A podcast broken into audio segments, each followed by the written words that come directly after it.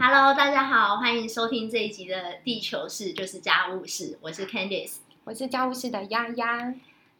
那暑假到啦，我相信大家一定就是会带着。呃，家人啊，或者与亲朋好友一起出游，然后暑假的话，应该是水上活动比较热门吧。然后呃，因为丫上周的呃排了一整周的一个休假时间，带两周哦，两周，OK，好，难怪我的 Facebook 都扫不完，就是可以看到他们全家欢乐的照片。然后我就看到了很多，就是呃，因为到了东东岸的时候，一定有很多海上的一个活动。那同时间我也想到说，哎，我最近的确呃，朋友分享的这个脸书。的一个讯息也有很多跟海洋相关的一些活动，可是比较难过的是，好像目前在这个水中生物的这个呃，譬如说破坏啊，无论是呃珊瑚礁的白化的一个问题啊，好像越来越严重了。所以呀，我就想听听看丫丫，就是说有没有这方面的一个讯息，然后他在上周的这样子的一个一手观察中，有没有感受到特别强烈的一个变化？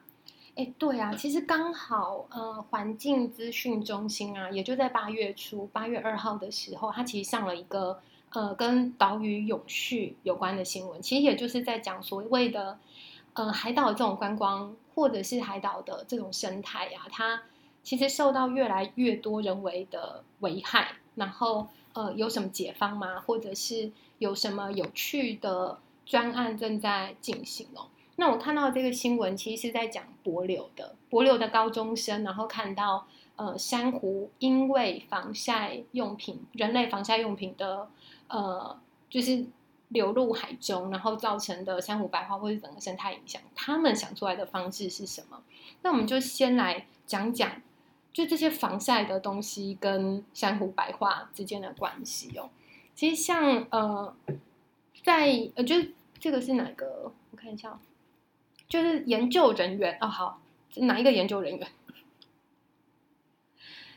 看起啊，OK OK，来来来，是世界旅行组织的报告啊，它其实有提到每年流进去海里的防晒油，它大概就是六千到一万四千吨。那针对这样子的现象啊，科学家他是有做过实验，一个潜水的，呃，就是一个潜水的人，他涂抹防晒的产品进入水中啊，他水中的油渍，呃，就是身上的这些油渍啊，最多可以扩散到六百公尺远的地方。所以他提到的是。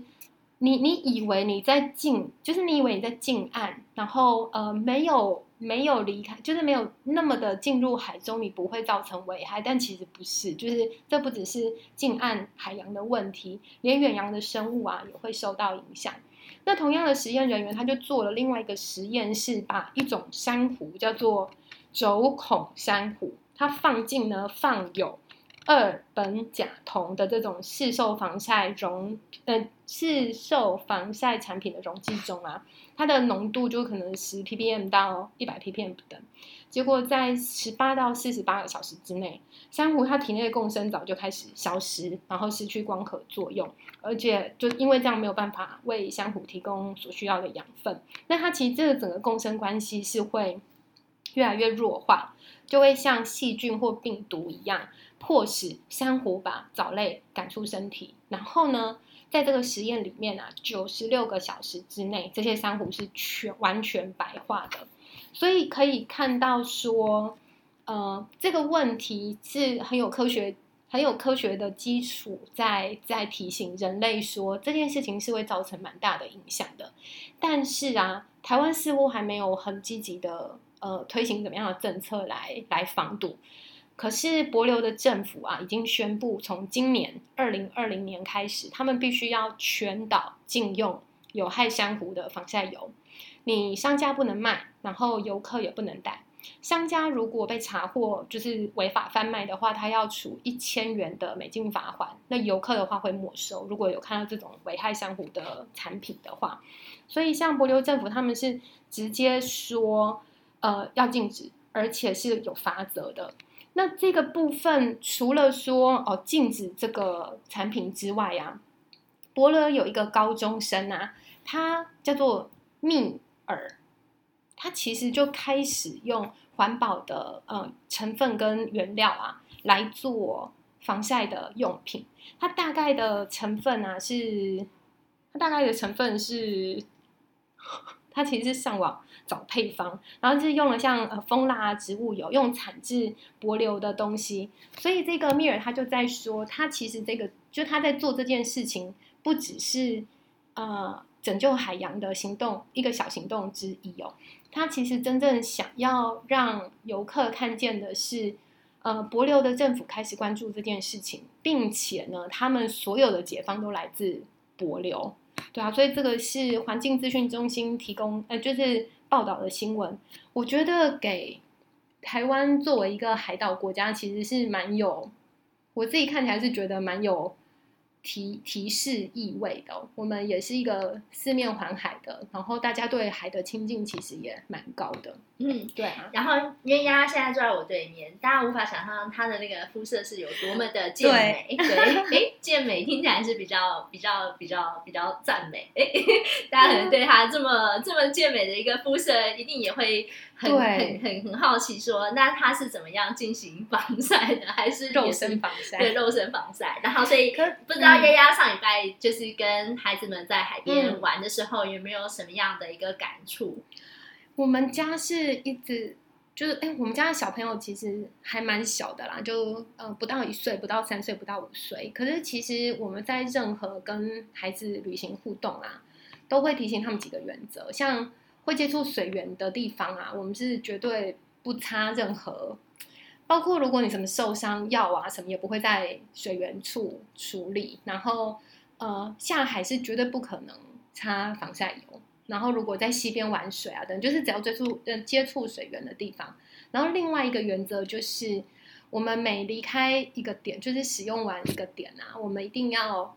因为小朋友的耐力有限嘛，所以我们是每一个人要捡二十个垃圾，才才可以离开那个离开那个地点。好，我觉得听到这个。这个目标不知道该开心还是该难过，就表示哎，小朋友呃有把这个环保意识放进去。可是另外一个想，就是说因为你有三个小朋友，所以加起来就有六十个乐色。你说所到之处都有六十个以上乐色。哎，对，这也是这其实蛮有趣的。我可以分享一下，因为我们刚从环岛，就是这种一家五口的环岛回来哦。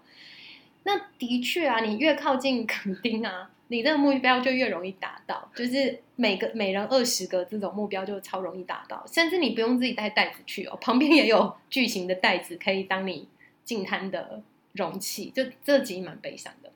那可是越到东岸啊，尤其像富山这个地方啊，他们因为有一些海洋管呃，就是禁渔令，二零零五年禁渔令之后啊，他们有一些社区发展介入那个海洋的环境教育。这这个部分，所以那边就真的捡不到哎，或者是真的只能捡到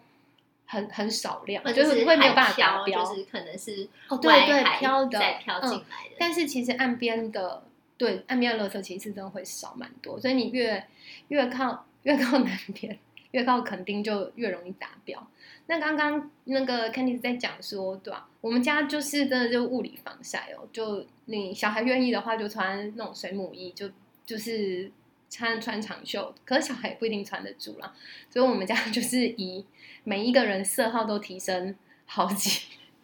黑了好几层回来。可是我想要跟大家，